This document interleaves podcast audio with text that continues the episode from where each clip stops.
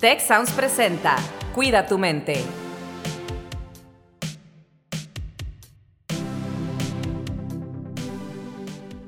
Hola, ¿qué tal? Les doy la más cordial bienvenida a un episodio más de su podcast Cuida tu mente. Mi nombre es Carlos Ordóñez y en esta ocasión Rosalinda Ballesteros, que es la co-host oficial de este espacio, eh, no nos pudo acompañar porque tiene un imprevisto, pero aquí estamos con Marcos Vicuña, que él es parte también del staff de bienestar. Nos acompaña desde la región occidente, desde Guadalajara, la hermosa ciudad de Guadalajara. Marcos, ¿cómo estás? Hola, ¿qué tal? ¿Cómo están? Muy contento de eh, estar nuevamente aquí en el podcast.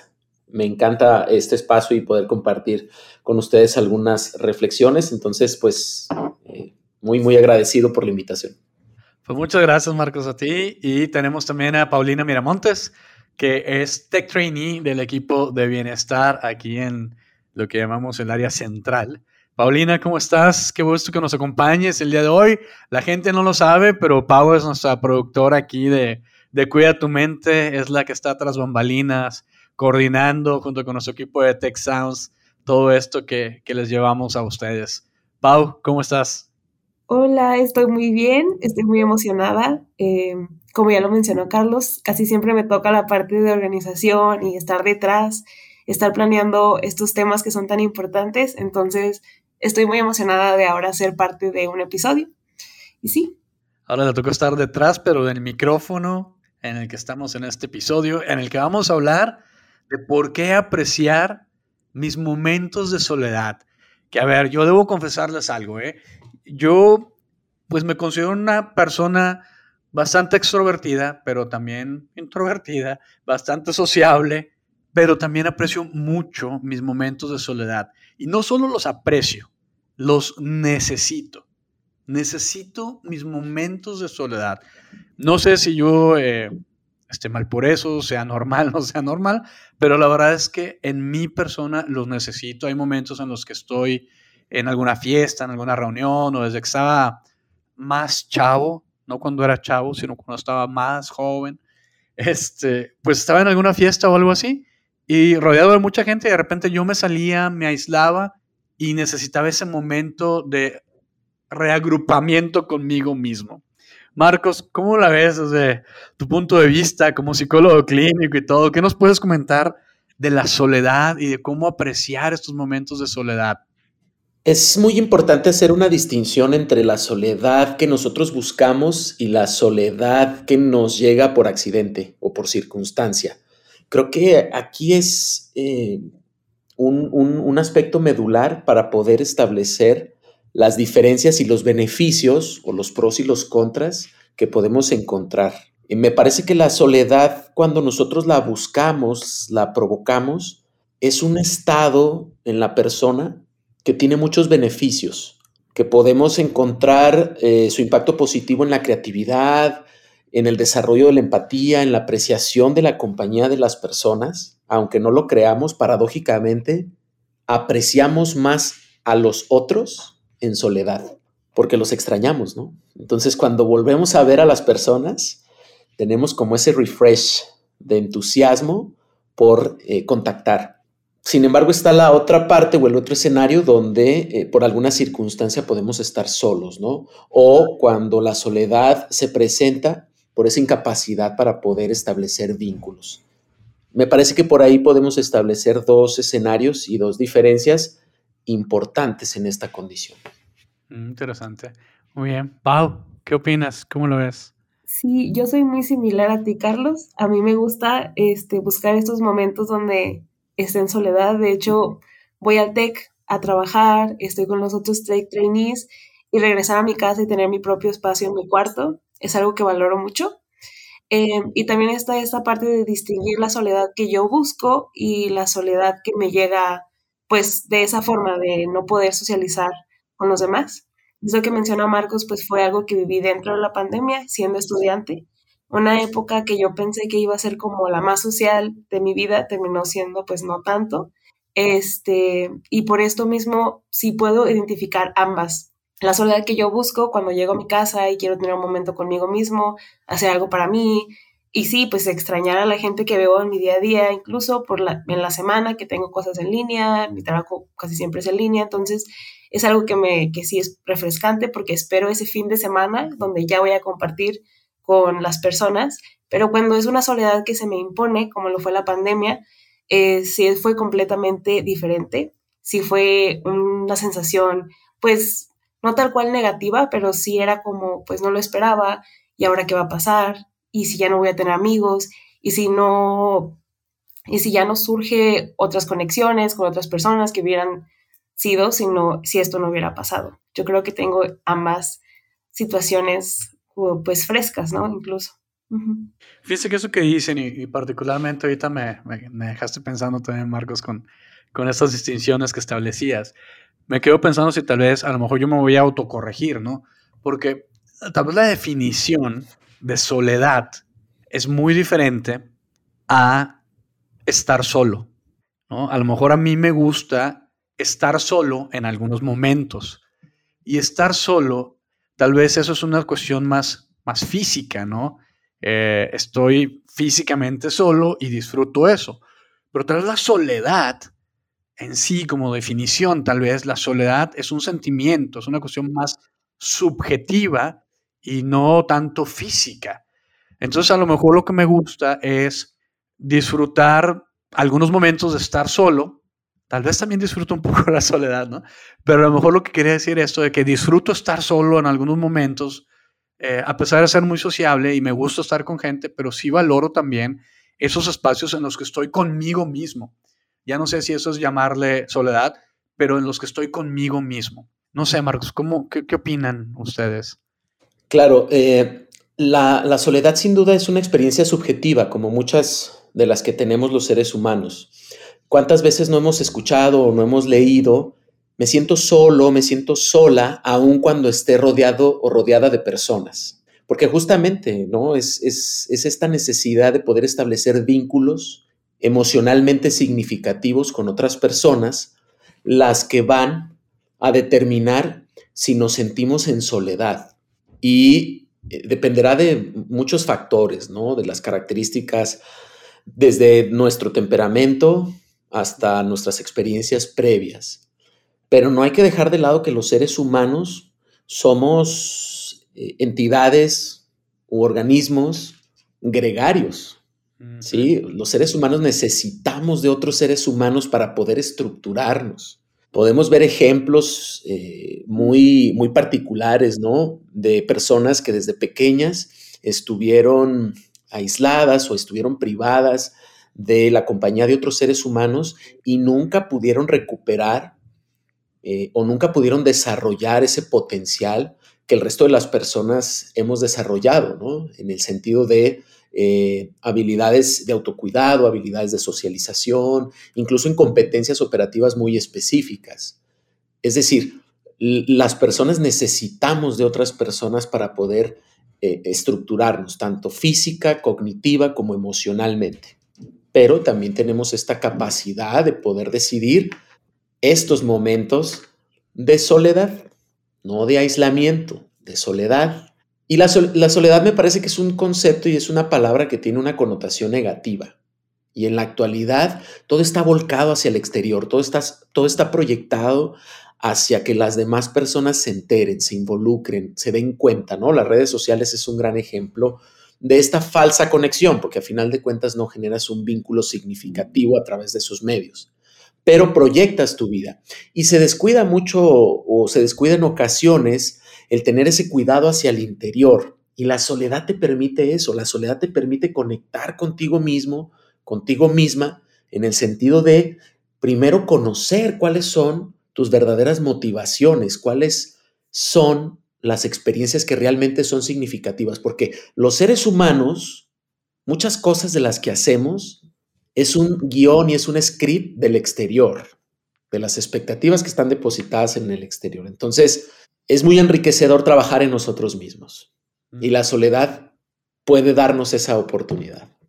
Pau, ¿te gustan esos momentos para trabajar en ti misma como persona?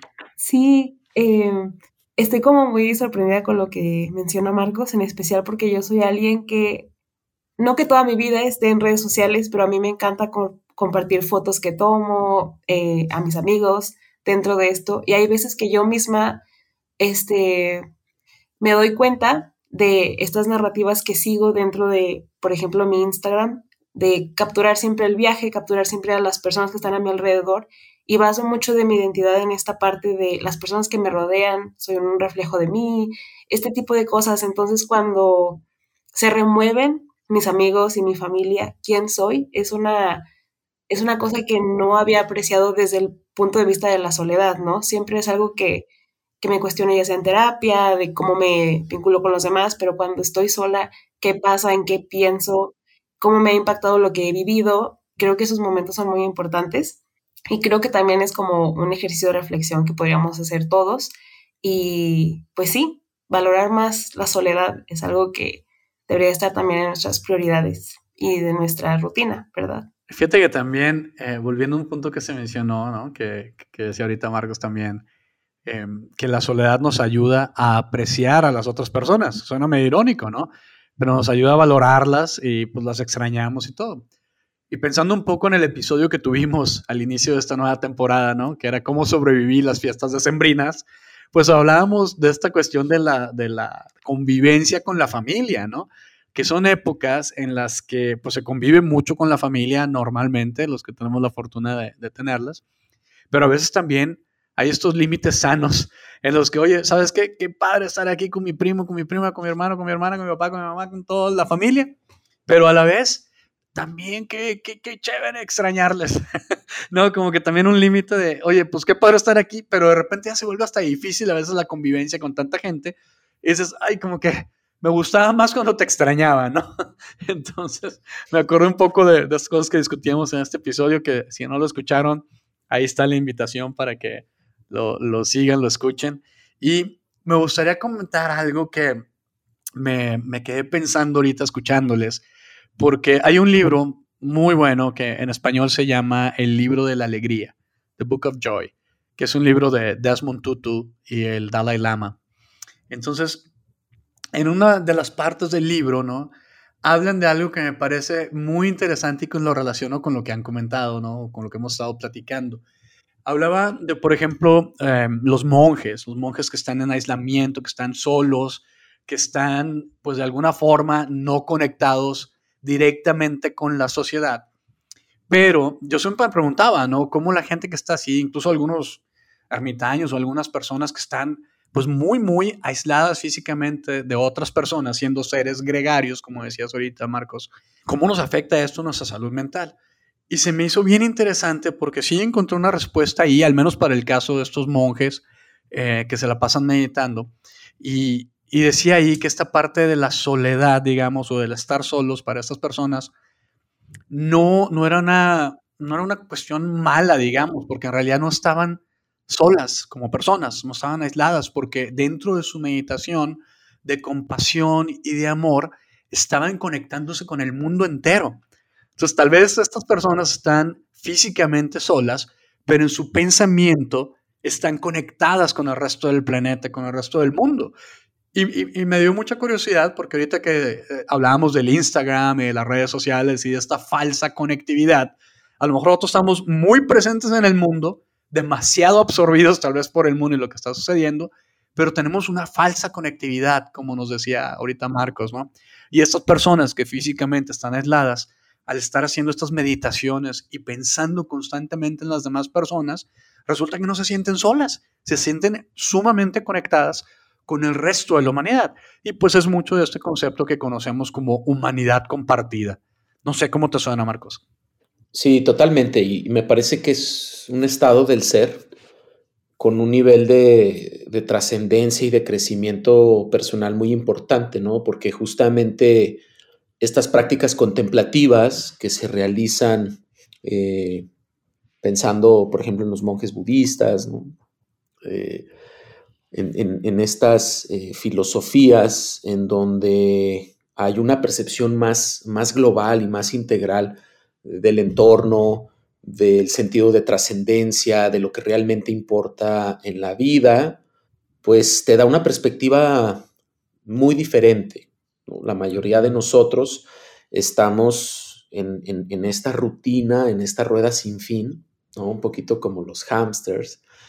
Eh, quizá es, muy fuerte la comparativa, pero eh, pues sí, o sea, estamos en, una, en una rutina permanente, ¿no? El otro día leía un meme que decía, eh, trabajo todo el día para pagar la renta de una casa a la que nada más voy a dormir para después despertarme e ir a trabajar y poder pagar la renta de esa casa, ¿no? O sea, y yo creo que ese puede ser un ejemplo y hay N cantidad de, otros muy similares. Entonces, eh, justamente el, tener este, esta posibilidad, este entrenamiento mental de contemplar, de apreciar, de resignificar, insisto, lo que eh, para el ser humano puede ser más trascendental, pues te permite desarrollar esta óptica, ¿no? Te permite, paradójicamente, hablando del tema de la soledad, te permite estar más conectado, conectada con otras personas, aun cuando no estés con ellas. Sí, sí, se hace sumamente interesante. sí, creo, creo, digo, en lo personal, al menos no hoy ni mañana, tomaré mis cosas y me iré al Tíbet pero creo que podemos aprender algunas cosas, ¿no? O podemos eh, llevar a la práctica cotidiana algunos elementos de estas enseñanzas, de estas experiencias, que aparte funcionan, ¿eh? O sea, ahorita tú mencionabas este libro y, pensaba yo en, estas conversaciones del Dalai Lama con Richard Davison, ¿no? De, con todas estas investigaciones de las neurociencias, la ciencia de la felicidad, o sea, son cosas que están comprobadas, no, es simplemente un discurso, no es simplemente una idea. Hay estudios de, de cerebral donde hay cambios en, el funcionamiento de ciertas áreas de nuestro cerebro justamente con la práctica de este tipo de, enseñanzas. Entonces, eh, creo que, insisto, las podemos llevar a, lo cotidiano. Y se me ocurre, ¿no? en estos en estas bitácoras y, en estas herramientas que existen para desarrollar justamente la felicidad o la alegría, eh, el conectar. uno de, los, de las eh, tantas recomendaciones que nos, que nos encontramos de la psicología positiva, insisto, una de ellas es eso, ¿no? La conexión. Entonces, conectar con otros. Ok, todos los días le voy a mandar un mensaje a una persona a la que normalmente no le mando un mensaje, ¿no? y le voy a saludar y voy a preguntar cómo se encuentra. Y no está tan fácil. Les invito a que intenten hacerlo una semana, no digo un mes, una semana y van a ver que no completan los siete días. Justo de esto que mencionamos, Marco, este, viene a mi mente el episodio pasado, justo de cómo aprender a ser felices o qué, qué nos da felicidad, este, que también estaba Rosalinda, nuestra host, entonces les invito a que lo escuchen si no lo han escuchado. Es buenísimo. También se habla un poco de esta parte que nos, que nos compartes. Sí, de la conexión con otras personas, porque está estudiado también científicamente, ¿no?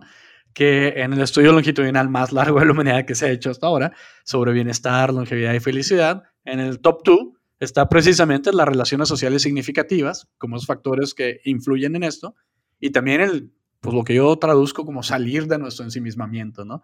El cuidar a otras personas, el, importarse o el querer o el care por otras personas, ¿no? Y ahorita que dijiste esto de agarrar tus cosas y irte al Tíbet, Marcos, me acordaste de Eat, Pray, Love, esta película de Julia Roberts, ¿no? Eh, que salió ya hace algunos años, no sé si, si la recordarán, si la vieron, pero es un poco este viaje de, de resignificar, como decías, de redescubrir, de, conocerse a sí misma, ¿no? Entonces, me, acuerdo de eso y digo, pues sí, como que de repente digo, a lo mejor no tenemos que ir al Tíbet ni hacer este viaje así tan largo, pero podemos tener estos momentitos de, estar solos, de apreciarnos. Tenemos un programa, de hecho, en el TEC que se llama Programa de Conocimiento Interno y Compasión, que es uno de los programas nuevos que, acabamos de lanzar el, el semestre pasado, que hablamos sobre esto, ¿no? Sobre conocernos más a nosotros mismas como, como personas. Lo que te quiero preguntar, Marcos, también, y Pau, a ver qué, qué opinas de esto. ¿Hasta dónde? Y no sé si hay un hasta dónde, si hay un límite, pero ah, ¿podríamos hablar de límites a la soledad o para que nuestra audiencia también lo tenga en cuenta? Oye, a ver, a lo mejor si yo veo a Pau que está muy sola y que le gusta mucho estar sola, este, ¿hasta cuándo, hasta dónde es un punto de preocupación y hasta dónde es una cuestión de temperamento, de personalidad, como decías, como que cuáles son los red flags que debemos de tener, que debemos de poner atención, como para que no se nos pasen cosas que a lo mejor no se nos deberían de pasar, este, precisamente por esta parte de interesarnos en la otra persona, ¿no? ¿Habrá límites a esta estar solo, a esta soledad? Creo que cuando la soledad te impide cumplir con ciertos propósitos, con ciertos objetivos o sentirte en plenitud, en equilibrio con lo que sucede a tu alrededor, podríamos decir que hay algún signo de preocupación o alguna señal de que algo debe de ser atendido. Desde la experiencia individual y desde la experiencia colectiva. Es decir, yo como persona es mi responsabilidad identificar si me siento cómoda, cómodo con lo que está sucediendo, porque el poder desarrollar relaciones interpersonales pues implica un trabajo individual importante, ¿no? Y el involucramiento, independientemente del contexto o el sentido que le demos a una relación, siempre, siempre conlleva un riesgo. El riesgo, pues, de que las cosas no resulten como nosotros las esperábamos, el riesgo de ser decepcionados o decepcionadas, ¿no? Con la respuesta que encontremos en nuestro entorno. Por eso también, eh, como miembros de una comunidad, tenemos la responsabilidad de poder integrar a, las, a las, personas, ¿no? De poder ser empáticos, de poder eh, ser cordiales, de tratar de, de identificar alguna situación que quizá vulnera a un miembro de nuestra comunidad y acercarnos y preguntar ¿no? si algo podemos hacer para ayudar. Porque muchas veces nos encapsulamos y, justificamos nuestro, nuestro egoísmo con este argumento de, no, es que no quiero invadir el espacio de otra persona, pero a veces la persona necesita que le preguntemos cómo se encuentra, ¿no? Sabemos, por ejemplo, que en, en, este, en esta etapa del desarrollo del ser humano que llamamos adolescencia, sabemos que el aislamiento es un factor de riesgo, por definición, ¿verdad? Y tendremos que acercarnos y preguntar, oye, ¿todo bien? ¿Te sientes cómodo, cómoda con esa eh, interacción eh, que tienes con tu entorno? ¿O hay algo en lo que podamos apoyar? Porque justamente la, la persona está integrando esta estructura y estos elementos fundamentales dentro de su psique que le van a, a permitir construir elementos distintos y recursos diferentes para poder enfrentar los desafíos de la vida. Y a veces no se logra ese proceso. Por eso nos preocupa, digamos que, que, por definición, que un adolescente se aísle. Desde luego que hay, insisto, personalidades que eh, se sientan mejor así, ¿no? Pero no podemos ser indiferentes, ni debemos. Sí, yo pienso que todo esto es muy interesante. Es algo que, pues también he observado dentro de mis círculos sociales que ha sucedido, ¿no? La soledad como factor de riesgo también es algo que se vive dentro de la adolescencia y yo creo que en la, también en la vida estudiantil, porque hay muchos factores que constantemente nos bombardean, ya sea las épocas de exámenes, época de diferentes formas se manifiesta. En mi caso, que yo estudié comunicación y medios digitales, la mayoría de las cosas era integradas con personas y requerían muchísimo esto de conectar con los demás para ya sea contar historias, para producirlas, para hacerlo en video, para hacer tu campaña de mercadotecnia o lo que fuera, siempre había esta situación de todos tener que convivir. Entonces es muy interesante ver lo que pasa dentro de la carrera, que ves que algunos compañeros no se integran en una carrera que es tanto de estar juntos y de conformar una comunidad y pues justo es comunicación, ¿no? Entonces eh, es es interesante ver la soledad desde esta perspectiva como factor de riesgo, sí, pero también como esta otra parte de conectar con nosotros mismos y conocernos. Entonces, tener esta balanza de poner ambas en, la mesa es, es algo que es útil, no solo para ti mismo, pero para también identificar en las personas que te rodean. Sí, muy bien. Fíjate que pues hemos tenido otros episodios donde hemos tocado el tema de la soledad este, dándole un, abordaje un poco diferente, ¿no? También hablando más lo que mencionabas ahorita, ¿no? Como factor de riesgo, la soledad y todo. Y ahorita pues quisimos también tocar el tema de pues, apreciar, ¿no? Apreciar nuestros momentos de soledad y todo. Pero sin embargo, pues sí, sí existe esa parte, ¿no? Yo recuerdo que, si no me equivoco, octubre de 2018, el Reino Unido abrió el primer Ministerio de la Soledad, porque descubrieron que había una gran soledad entre su población, sobre todo la población mayor, y también pues los estudios recientes nos dicen que estos niveles de soledad están muy elevados en la población, precisamente lo que decías ahorita, Marcos, la población adolescente, ¿no? Entonces, los niveles más altos de soledad, de acuerdo a los últimos estudios, están en los más mayores, las personas más mayores de edad, pero también, a lo mejor eso nos puede hacer un poco clic porque dices, bueno, este, pues ya están en una etapa de la vida diferente, a lo mejor ya sus parejas ya no están, o sus amigos ya no están, ¿no? Es una etapa en la que se puede ir sintiendo pues mucho esa soledad, pero también llama la atención que en los estudios pues hablan también de la juventud que se está sintiendo así, ¿no?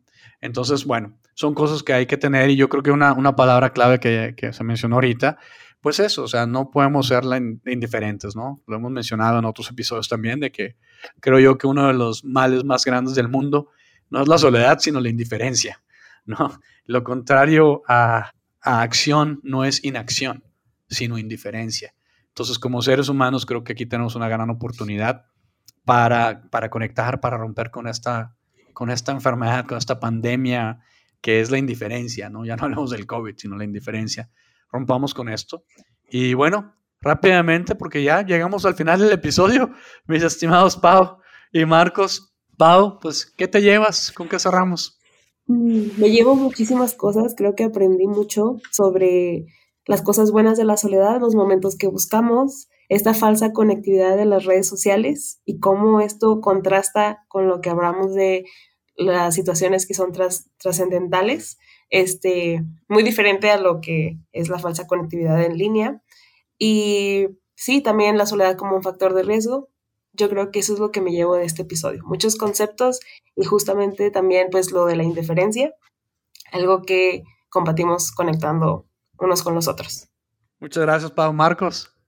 Pues muy agradecido de poder charlar en este espacio y poder compartir algunas reflexiones que espero que, sean de utilidad para las personas que nos escuchan y me llevo mucho agradecimiento de poder eh, eh, compartir, pienso en, los diferentes contextos en los que eh, tengo la oportunidad de estar y, y, me considero una persona muy, muy afortunada.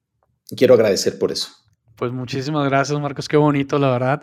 Y yo creo que también ya cuando salga ese episodio al aire vamos a estar ya una semana, ya muy cerquita del 14 de febrero, ¿no? Este, y yo creo que ya es un momento en el que a veces en este día muchas de las personas nos sentimos o nos podemos sentir un poco solas, un poco tristes, pero creo que es un buen momento para escuchar este episodio y para decir, oye, a ver qué hay de bueno en este momento que estoy viviendo. Soy afortunado también porque tengo este espacio para mí, y para conocerme y para aprender. Entonces yo creo que, pues bueno, tendremos otros episodios al respecto de esto ya durante esos días. Y les agradezco mucho, Marcos, Pau, por estar compartiendo con nosotros en este episodio. Y pues les esperamos la próxima semana en un nuevo episodio de Cuida tu mente. Si quieres conocer más sobre cómo cuidar tu salud, te invitamos a escuchar Hola de Salud. La prevención hoy es parte del tratamiento. El podcast en el que nuestros expertos te darán consejos para vivir de manera sana, equilibrada y feliz. Felicidad, ese sería un objetivo último. Escúchalo en Spotify, Apple Podcast y Google Podcast. Gracias por escuchar un episodio más de Cuida tu mente. Productor ejecutivo de Tech Sounds, Miguel Mejía. Asistente de producción, María Monroy. Productor de Cuida tu Mente, Carolina Montes. Diseño, Daniela Solís, Lizeth Rodarte y Pilar Ortega. Postproducción, Max Pérez, Marcelo Segura y Sergio Chávez. Los invitamos a escuchar el siguiente episodio de Cuida tu Mente y el resto de los programas de Tech Sounds en Spotify, Apple Podcasts, Google Podcast y tech.mx slash tech sounds